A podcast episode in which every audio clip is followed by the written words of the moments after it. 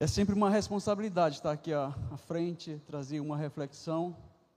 Eu confesso que eu, que eu tremo, eu temo, fico com medo. Vocês não devem perceber, mas as minhas pernas estão tremendo. Sempre peço a Deus misericórdia para que Ele possa nos usar como instrumento de bênção e possam abençoar também vocês.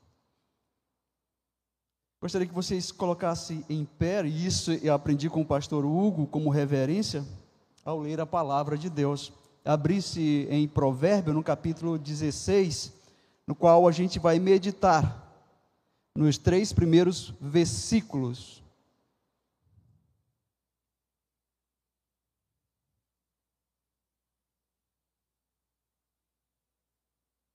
Provérbios 16, os três primeiros versículos.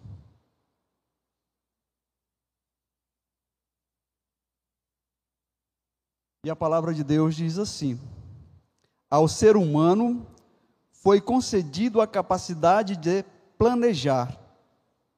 Entretanto, é o Senhor que dá a palavra certa. Todos os caminhos do homem parecem certo aos seus olhos, mas o Senhor julga as verdadeiras motivações do coração. Consagra ao Senhor todas as tuas obras, e os teus planos serão bem-sucedidos. Vamos orar? Pai, te damos graças, Senhor, por essa oportunidade de podermos refletir na tua palavra. Senhor, hoje nós vamos falar sobre resoluções de um ano novo de um cristão. Temos certeza, ó Pai, que tu tens planos maravilhosos para nossas vidas, Pai. E precisamos entender os teus propósitos já estabelecidos para cada um de nós. Senhor, nós queremos renovar a nossa esperança e a nossa confiança e expressar a nossa gratidão pelo ano que passou. Pai, e também colocar diante de Ti as nossas expectativas quanto a este ano que começou, Pai. Senhor, nós temos certeza de, de que o que vivemos no passado e tudo o que temos experimentado, Senhor, e o que viveremos nos próximos anos, tudo acontece sobre o teu governo, sobre o teu querer, segundo a tua vontade. Senhor, nós sabemos de tudo isso porque Tu és soberano, Pai. Mas estamos cientes, Pai, que somos incapazes de fazer qualquer coisa sem a ajuda do Teu Santo Espírito.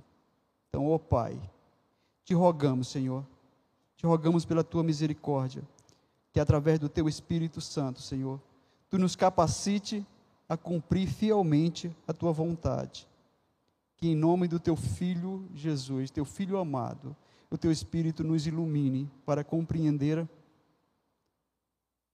a tua palavra e colocá-la em prática. Isso é o que nós te pedimos em nome de Jesus. Amém.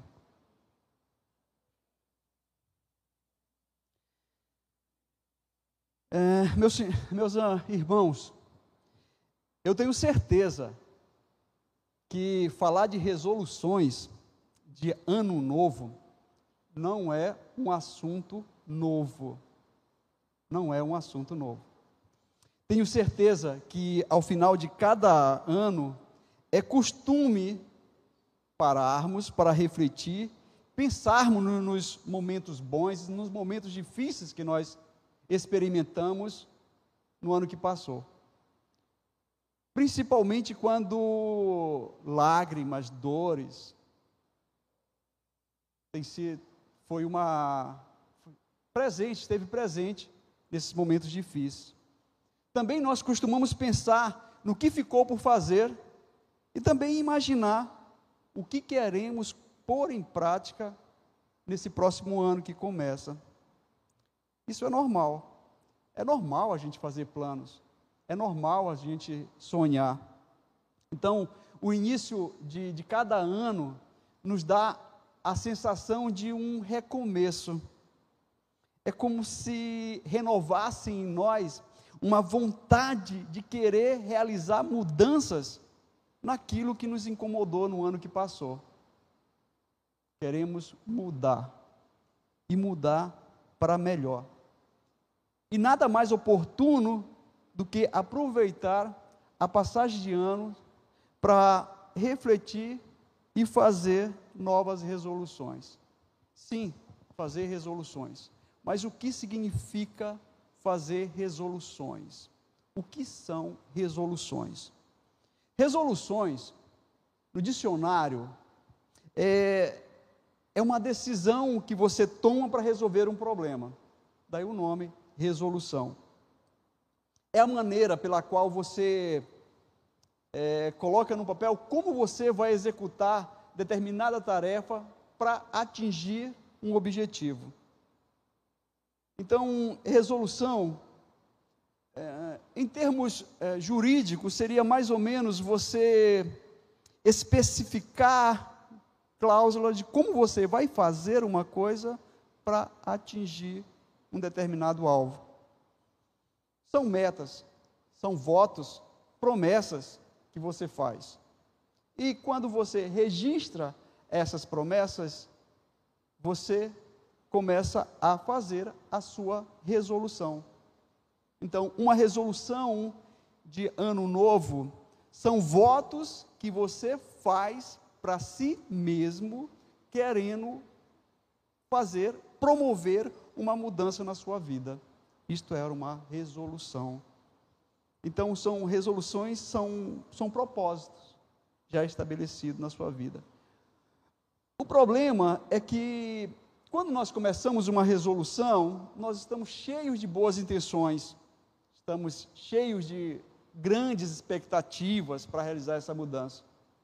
Mas logo, essas, aquele furor que nos impulsiona a fazer essa mudança começa a esfriar. Geralmente, isso nas duas primeiras semanas do mês de janeiro, nós estamos cheios dessa energia. Já quando chega o primeiro, o início do mês de fevereiro, a gente já começa a perceber que muito daquilo que a gente planejou, a gente não está conseguindo colocar em prática. Por que, que isso acontece? Por que, que nós prometemos fazer tantas coisas e não conseguimos levar isso adiante? Se não persistimos, nossas próprias atitudes, elas são os nossos maiores inimigos. Elas que boicotam os nossos planos.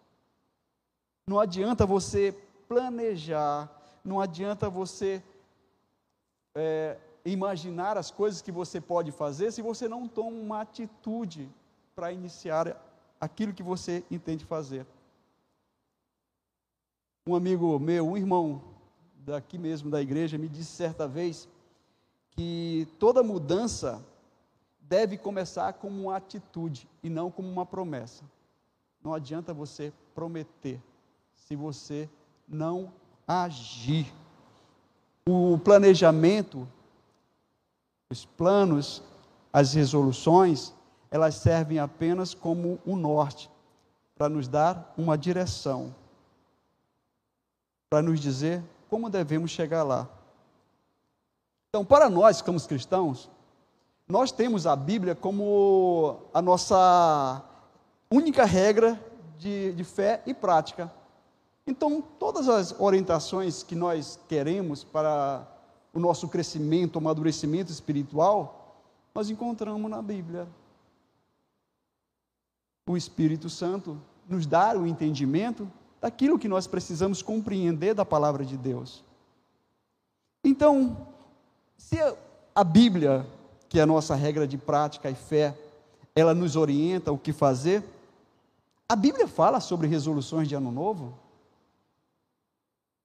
Será que a Bíblia traz alguma orientação com relação a esse tipo de procedimento? Eu fiz uma pesquisa e, sinceramente, não encontrei. A Bíblia não fala a favor nem contra fazer resoluções de ano novo.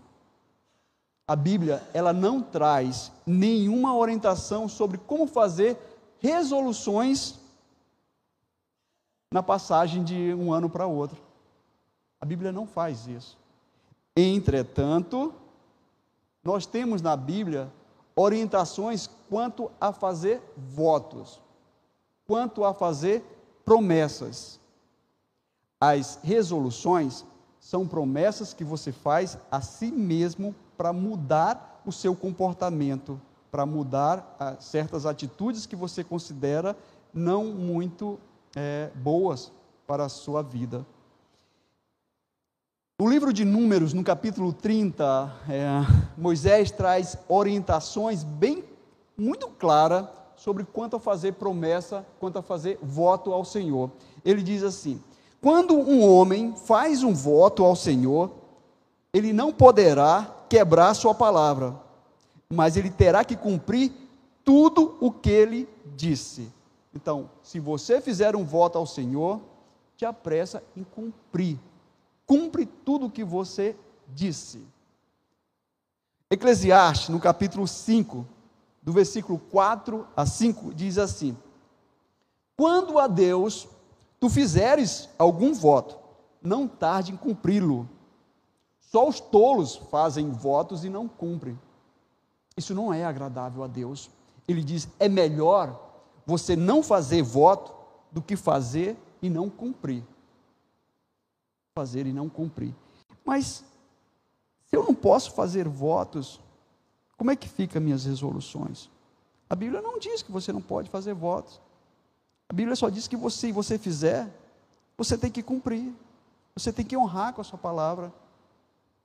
Jesus, já no Novo Testamento, na Mateus registra no capítulo 5, tá, de 33 a, a 37, Jesus diz que o ideal é não fazermos juramento nem promessa. Que a palavra do crente tem que ser sim, sim, não, não. E ele vai mais adiante. O que passar disso é coisa do maligno. Por que é coisa do maligno? Porque se o que eu digo não está concordando com o que eu faço, eu sou um hipócrita. Se está havendo discordância entre o que eu falo e o que eu faço, tem algo errado. Então não faça promessa, promessas que você não pode cumprir. Não faça promessas. Atente para isso. Atente para isso. Então, mas já que a Bíblia não faz nenhuma proibição, não é a favor nem contra, e, e fazer resoluções é um, é costume entre tanto cristãos como não cristãos, todo mundo faz resolução. Que tipo de resolução eu posso fazer? Eu fui pesquisar então as resoluções mais comuns. A que configura entre os crentes e os não crentes. Entre os não crentes, é comum você encontrar resoluções do tipo: ah, este novo ano que vai iniciar, eu vou parar de fumar. Não vou fumar nunca mais. Não, este novo ano vou parar de beber. Vou, não vou fumar, não vou beber. É comum entre os não, não crentes. Outros também dizem, ah, neste novo ano, eu prometo que eu vou me organizar financeiramente para que eu não deva mais, mais ninguém. Eu vou organizar as minhas finanças para que eu possa fazer uma poupança, talvez viajar. Outros também dizem: não, final do ano eu vou decidir passar mais tempo com a família. Não vou me envolver tanto no trabalho, vou dar mais importância a quem realmente importa. Essas são as resoluções mais comuns feitas entre os não crentes.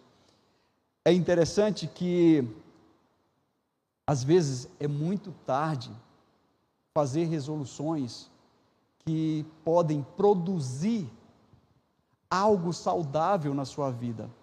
Eu lembro que eh, em 98, na passagem de ano de 98 para 99, no início do ano era comum a minha família ir à praia para ver os fogos. E eu vi o meu pai retirar do bolso dele uma carteira de cigarro e jogar no mar. Eu não ouvi o que ele estava dizendo. Eu perguntei depois e ele disse: Eu resolvi Olha, ele não sabia o que era resolução, ele só disse assim: Eu resolvi que a partir de hoje eu não coloco mais um cigarro na minha boca. E olha, eu imaginei o meu pai, estava com 62 anos e fumava desde os 14 anos de idade. Muito tempo.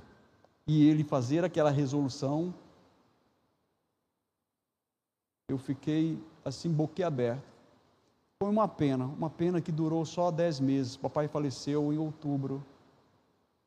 Foi muito tarde ele ter resolvido parar. Muito tarde. As resoluções que prejudicam a nossa saúde, quer seja física ou espiritual, têm que ser tomadas o mais rápido possível. Quanto mais tarde você tomar a decisão de fazer aquilo que te desagrada, mais tarde você também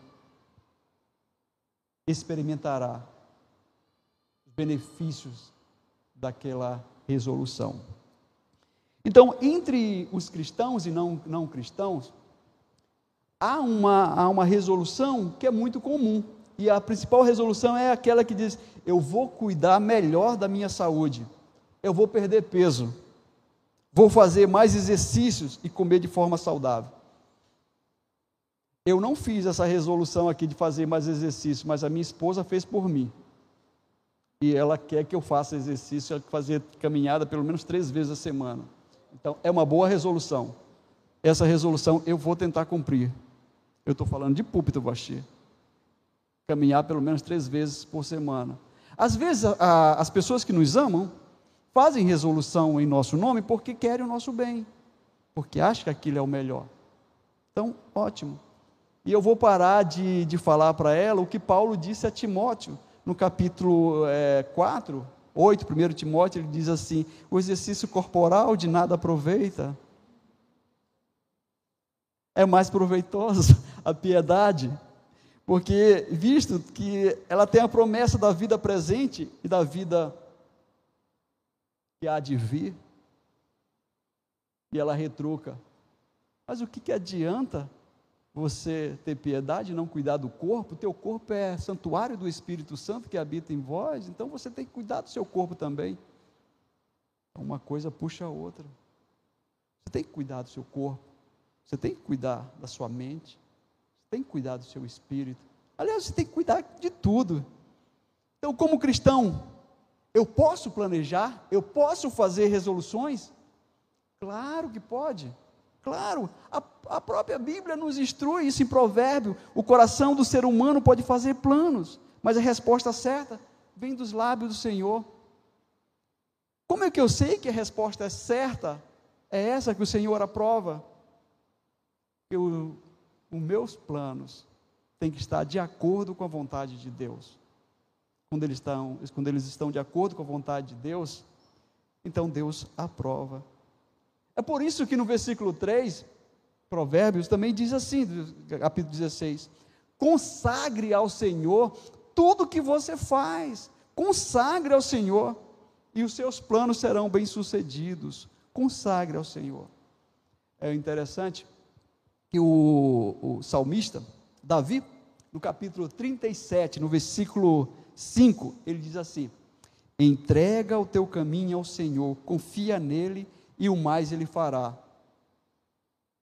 Eu gosto muito do versículo que antecede esse versículo 5.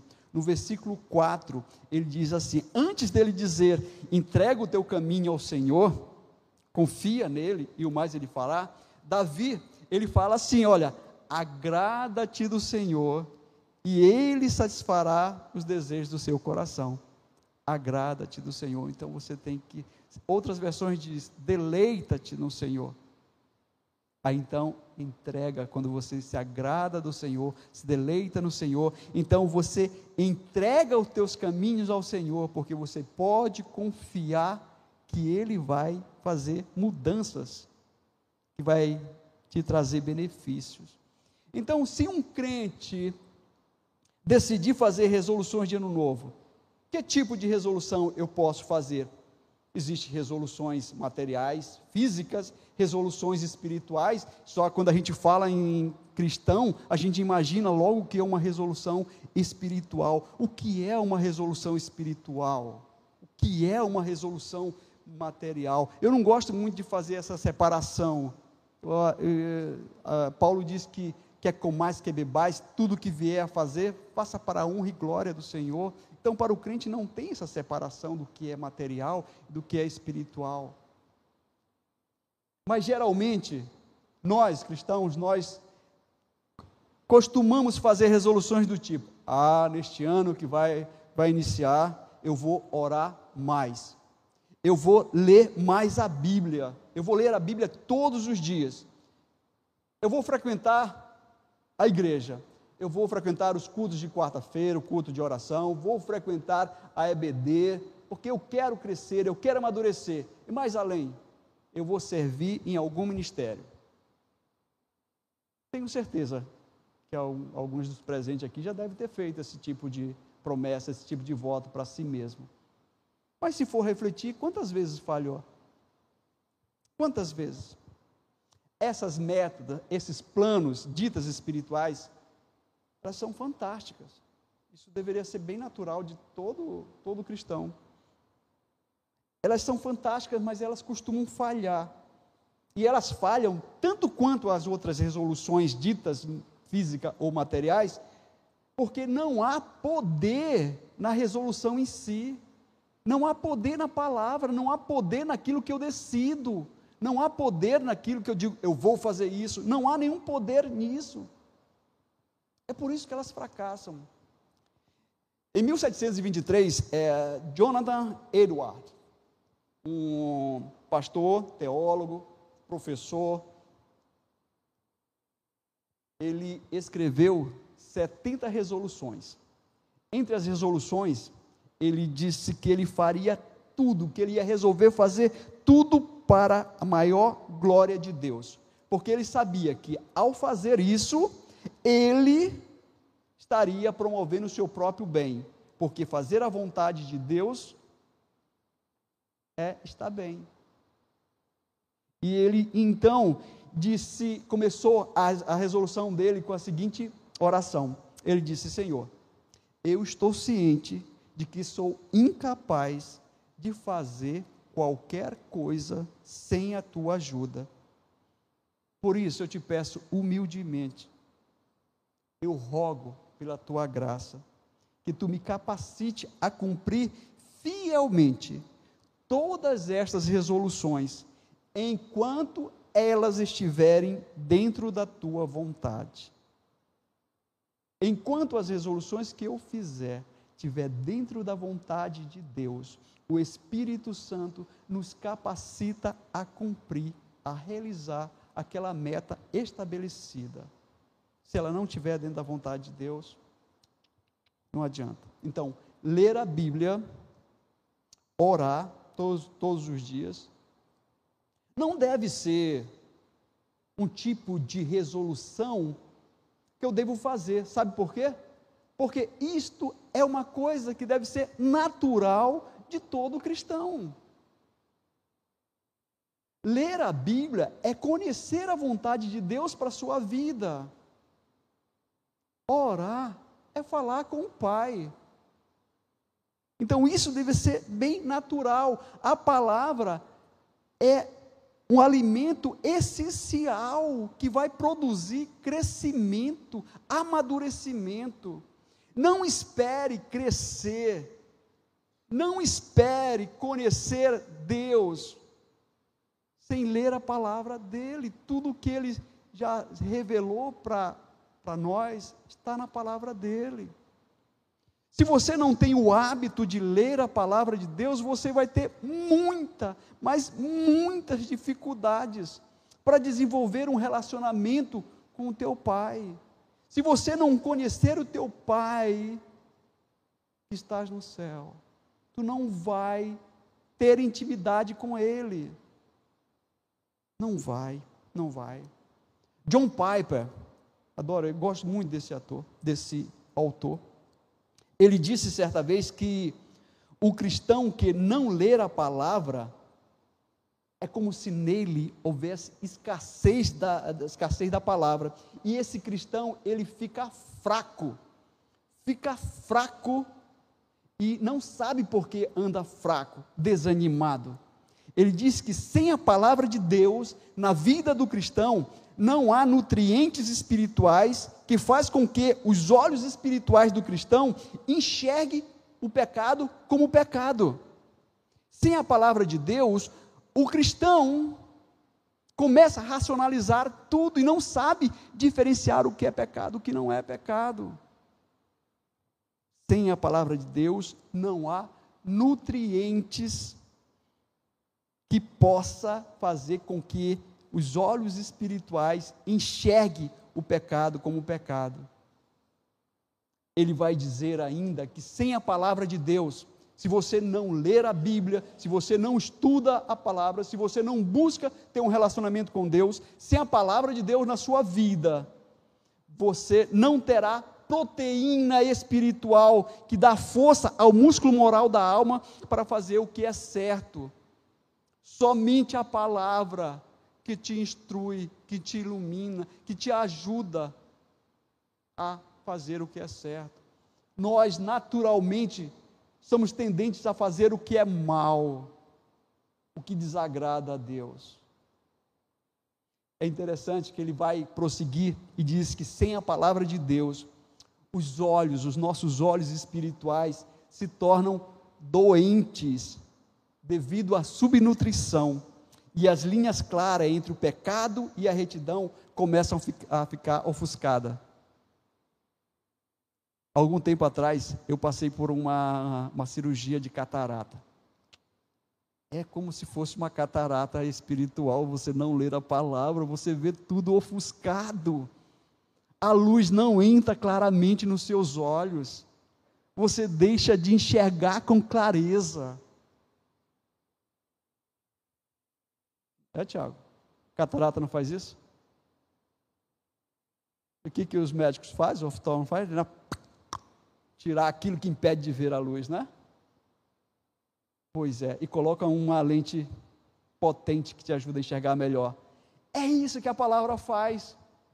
Quando você se alimenta da palavra, você começa a nutrir os seus olhos espirituais de tal forma que você consegue ver as coisas mais nitidamente, mais clara. Sem a palavra de Deus, sem a leitura da Bíblia, o músculo moral da vontade, ela começa a se atrofiar, o músculo se atrofia, ele vai se atrofiando e, e você se torna cada vez mais fraco. O resultado é que você, estando cada vez mais fraco, você não tem força suficiente para resistir às tentações. Assim, quando eu é, houve a conversão na minha vida, a pessoa que estava me discipulando disse assim: Olha, a tua vida espiritual e tua vida é, material é como dois cachorros. Aquele que tu alimentar melhor é o que vai sobressair, vai ficar mais forte. Alimente a sua, as suas seus desejos carnais e você vai ficar mais forte, se envolver mais com o pecado. Alimente o seu espírito lendo a palavra e você ficará mais forte. Paulo nos adverte contra isso, é, a favor disso. Ele fala em Gálatas, no capítulo 5, 16, ele diz assim: Vivam pelo Espírito, vivam pelo Espírito, porque se vocês viverem pelo Espírito, vocês não alimentarão os desejos da carne, porque a carne, ela milita contra o Espírito e o Espírito milita contra a carne. Eles vão dizer que ambos vivem em conflito, porque a carne deseja fazer o que é mal, o Espírito deseja fazer o que é bom aos olhos de Deus. E aquilo que eu alimento, é aquilo que eu vou fortificar. O que tem sido meu alimento? O espírito se alimenta da palavra. O teu espírito se alimenta da palavra de Deus na tua vida. Enquanto a tua carne se alimenta do pecado. Se alimenta do pecado. Em João, no capítulo 6, versículo 35, Jesus declara que ele é o alimento que nutre o teu espírito. Ele diz assim: Eu sou o pão da vida.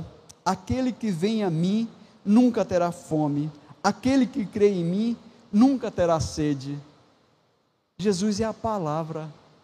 João começa a, o evangelho dele diz, dizendo que no princípio era a palavra, a palavra estava com Deus, tudo se fez pela palavra. Jesus Cristo é a palavra que alimenta o nosso espírito. Ele mesmo diz literalmente: Eu sou o pão da vida. Eu sou o pão da vida. Aquele que se alimenta de mim nunca terá fome. Aquele que crê em mim nunca terá sede. Eu sou o pão da vida. Eu sou o pão da vida. Então, meus irmãos, resolver parar ou iniciar uma atividade através de resoluções, quer seja essa atividade dita material ou espiritual, ela não tem valor nenhum se eu estiver com a motivação errada. Por quê? Porque Deus conhece as verdadeiras intenções do nosso coração. Deus conhece. Por que você quer ler a, a Bíblia mais? Por que você faz essa resolução? Vou ler mais a Bíblia no início do ano, vou orar mais. Por que você quer ler mais a Bíblia? Você quer ler mais a Bíblia para conhecer a Deus, para conhecer o teu Pai, para ter um relacionamento com Ele? Ou você quer ler a Bíblia para ter um conhecimento pelo conhecimento? Ou você quer ler a Bíblia porque é algo bom a fazer? Ou porque você quer ler a Bíblia porque é uma competição saudável? Ou você quer ler a Bíblia para dizer que já leu a Bíblia várias vezes? Para que você quer ler a Bíblia? Você quer ler a Bíblia para honrar a Deus? Você quer ler a Bíblia para saber cumprir a palavra de Deus? Cumprir a palavra de Deus? Se você quer ler a Bíblia para cumprir, para não ser somente um ouvinte, mas para ser um, um praticante da palavra de Deus, ótimo, essa é uma motivação perfeita. Essa motivação agrada a Deus. E o Espírito Santo vai te capacitar, vai te animar, vai te colocar no teu coração o desejo de buscar a Deus todos os dias. Vai colocar, porque você está com a motivação correta. Então, o sucesso das resoluções que nós fazemos tem o, é garantido quando Deus é glorificado com aquilo que eu faço. Eu glorifico a Deus com o que eu estou fazendo? Então, essa resolução está dentro da vontade de Deus. Nós somos incapazes de fazer qualquer coisa sem a ajuda de Deus. O Espírito Santo é quem nos capacita a fazer o que é melhor para as nossas vidas. Se for da vontade de Deus aquilo que nós decidimos, aquilo que nós resolvemos fazer, nós vamos cumprir, porque é Deus que nos capacita. Se uma resolução, aquilo que você desejou fazer, aquilo que você planejou fazer, não honrar a Deus, ou seja, não estiver de acordo com a vontade de Deus, vou te dar um conselho. Desista. Não vá em frente. Desista. É perda de tempo. É perda de tempo. O que você está fazendo não, se não glorifica, se não honra a Deus, é perda de tempo. É perda de tempo. Os, os nossos planos devem estar alinhados com a vontade de Deus. Por isso é que no versículo 3 de Provérbio, ele diz para a gente consagrar o que a gente faz. Então, você quer fazer uma resolução que agrade a Deus? Quer? Então resolva. Resolva se consagrar e servir a Deus com alegria e gratidão. Decida fazer isso. Você pode estar pensando agora, isso é difícil, é muito difícil. Eu sei, não é nada fácil. Não é nada fácil viver uma vida santa e agradável a Deus. Não é, não é nada fácil. Isso só é somente para os fortes, não é para o fraco, não é só para o fraco não, mas são para os fortes capacitados pelo Espírito Santo, porque nós somos fracos e incapazes pela nossa própria força de fazer alguma coisa que agrada a Deus. Somente pelo Espírito Santo é que nós conseguimos fazer algo que pode agradar a Deus. Por quê? Porque a nossa natureza é uma natureza pecaminosa, né? nós não conseguimos desejar coisas santas. Nós não desejamos coisa santa, porque desejar o que é santo não está em nós, não está em nós. Paulo fala isso bem claro na carta aos Filipenses, ele diz assim: se Deus não efetuar em nós tanto querer como realizar, nada será possível, nada, nada, nada. Ele vai mais adiante e no versículo, no capítulo 2, 3, ele diz: Tudo eu posso naquele que me fortalece. Quem é que fortalece?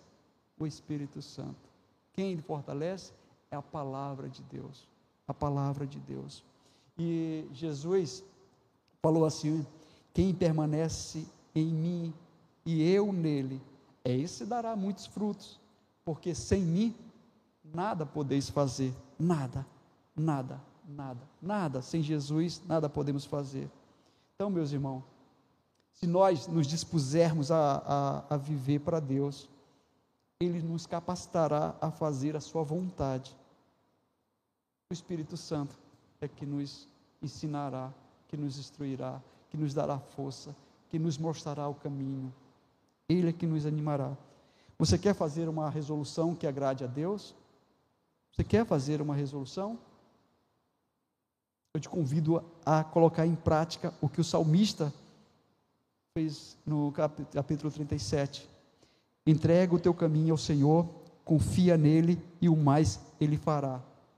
Entrega o teu caminho ao Senhor. Você quer fazer uma resolução que agrade a Deus? Consagre ao Senhor tudo que você faz. Consagre ao Senhor, coloque os seus planos diante de Deus. Consagre. Eu fiz algumas resoluções e eu decidi compartilhar com vocês a resolução que eu escrevi para a minha vida.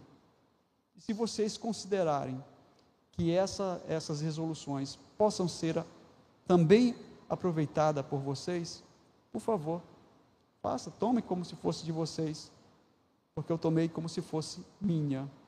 Então, anote as minhas resoluções que eu fiz para este ano de 2022. Eu resolvi que em 2022 a minha vida seja uma expressão de louvor e adoração a Deus. Eu quero adorar a Deus não só aos domingos na igreja, mas eu quero adorar a Deus também na minha casa. Eu quero adorar a Deus, ser uma expressão de adoração e louvor no meu serviço, no meu caminhar. Eu decidi fazer isso. Resolução 1. Resolução 2 que eu decidi para minha vida. Eu resolvi que em 2022 que os meus filhos, que a minha esposa, que os meus amigos, que os meus irmãos vejam através do meu agir a transformação que o Espírito Santo produz em nossas vidas. Que as minhas atitudes reflitam o caráter de Jesus. Que as pessoas vejam através de mim Jesus Cristo. Decida fazer isso. Essa resolução agrada a Deus. Porque nós fomos criados à imagem e semelhança de Deus. Decida fazer isso. Resolução 3. Eu decidi que em 2022 tudo que eu fizer será para honrar e glorificar a Deus, na força do Espírito Santo. Quer honrar, glorificar a Deus? Coloque isso diante de Deus. Consagre sua vida. Resolução número 4. Eu resolvi que em 2022 eu vou priorizar o que mais importa.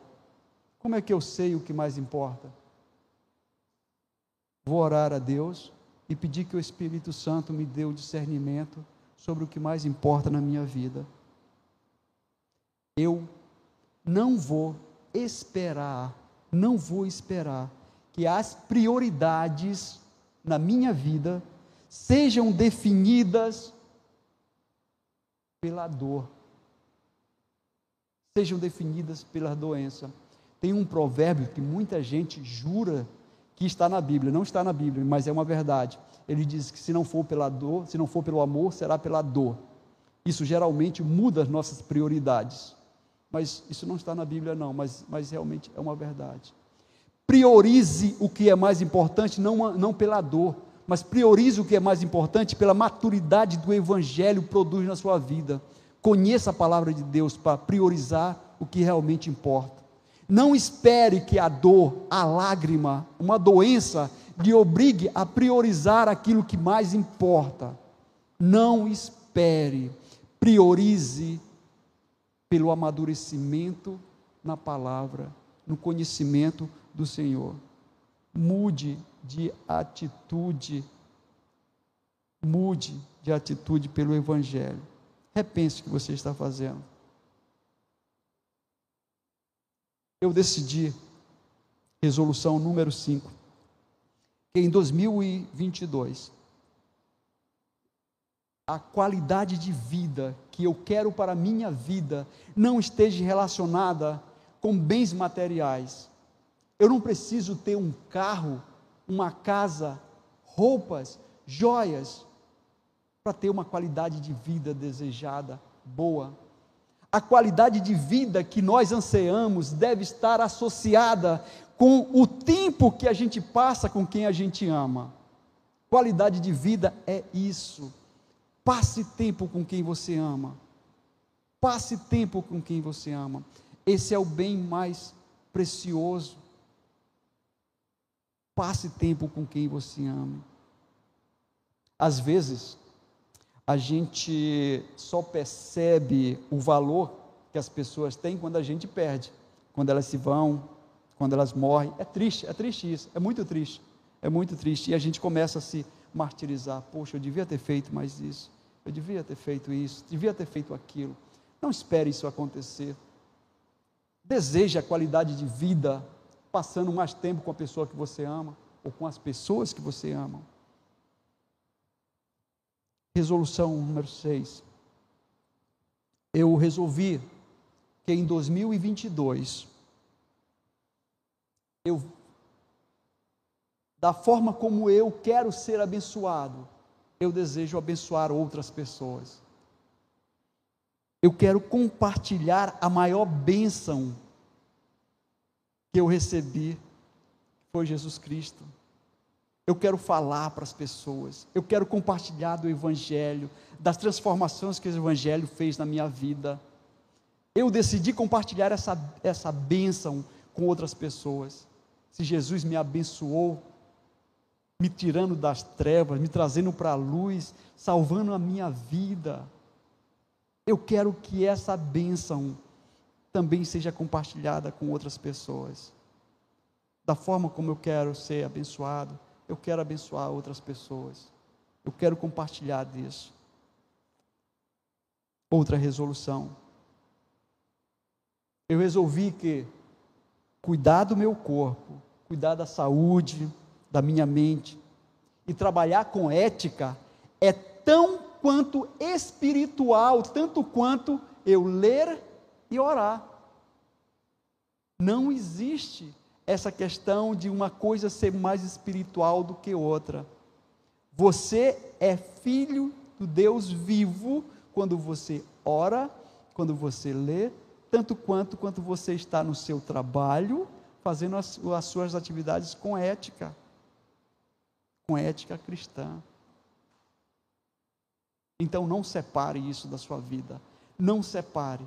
Não seja duas pessoas. Ah, aqui eu sou do mundo, aqui eu sou de Deus. Você é de Deus, separado para ser bênção. Então, trabalhando com ética, cuidando do seu corpo, da sua mente, é tão espiritual, tanto quanto ler e orar. Eu resolvi que em 2022 eu vou ler mais a palavra, conhecer a Deus, para que eu tenha consciência, maior consciência da graça de Deus que me conduz à santificação. E para finalizar, minha última resolução,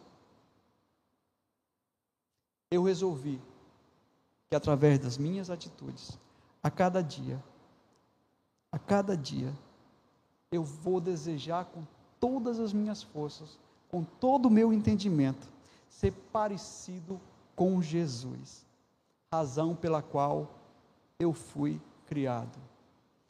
Nós fomos criados à imagem e semelhança de Deus. Nós fomos criados para louvar, para honrar a Deus.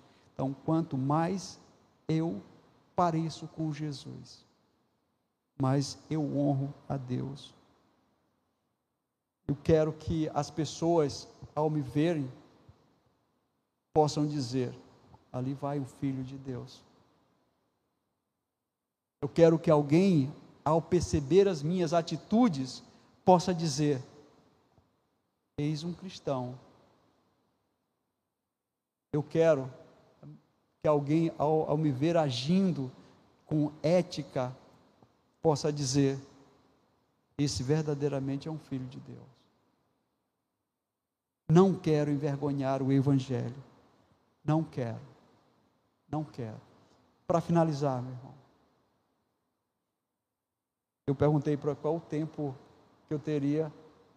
Alguém me disse: o tempo que tu quiseres. É o tempo do pregador. Mas eu falei: não sou pregador. Então, como eu vou saber qual o tempo?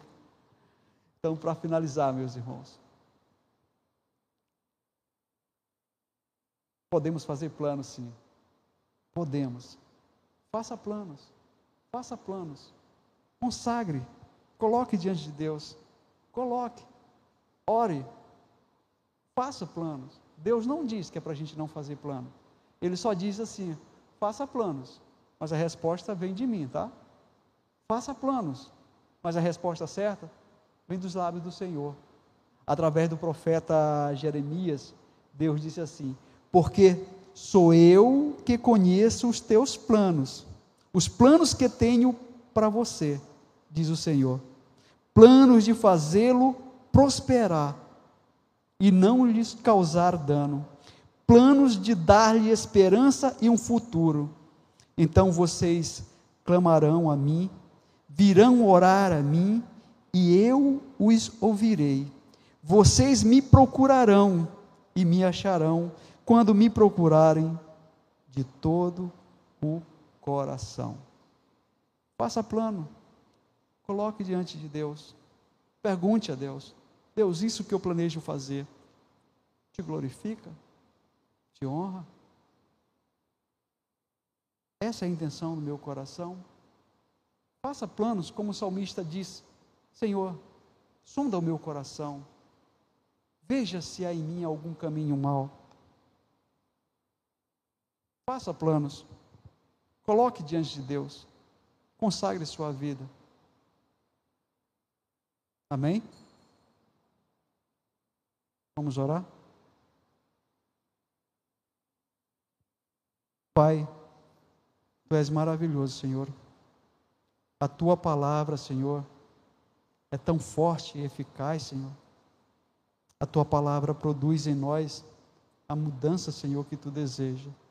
Ó Senhor, a tua palavra é o teu próprio filho que nos alimenta. A tua palavra, Senhor, é que nos mostra o caminho certo a seguir.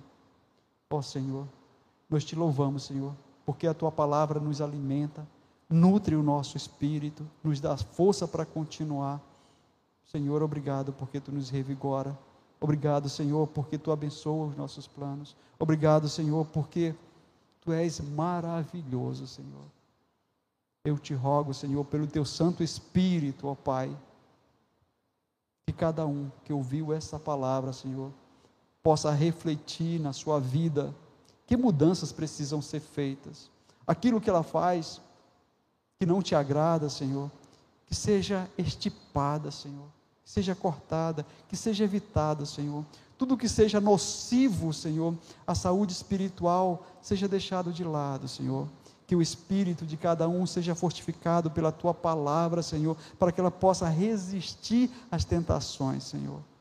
Pai, nos capacite pelo teu espírito a fazer a tua vontade. Isso nós te pedimos humildemente, em nome do teu filho amado Jesus. Amém.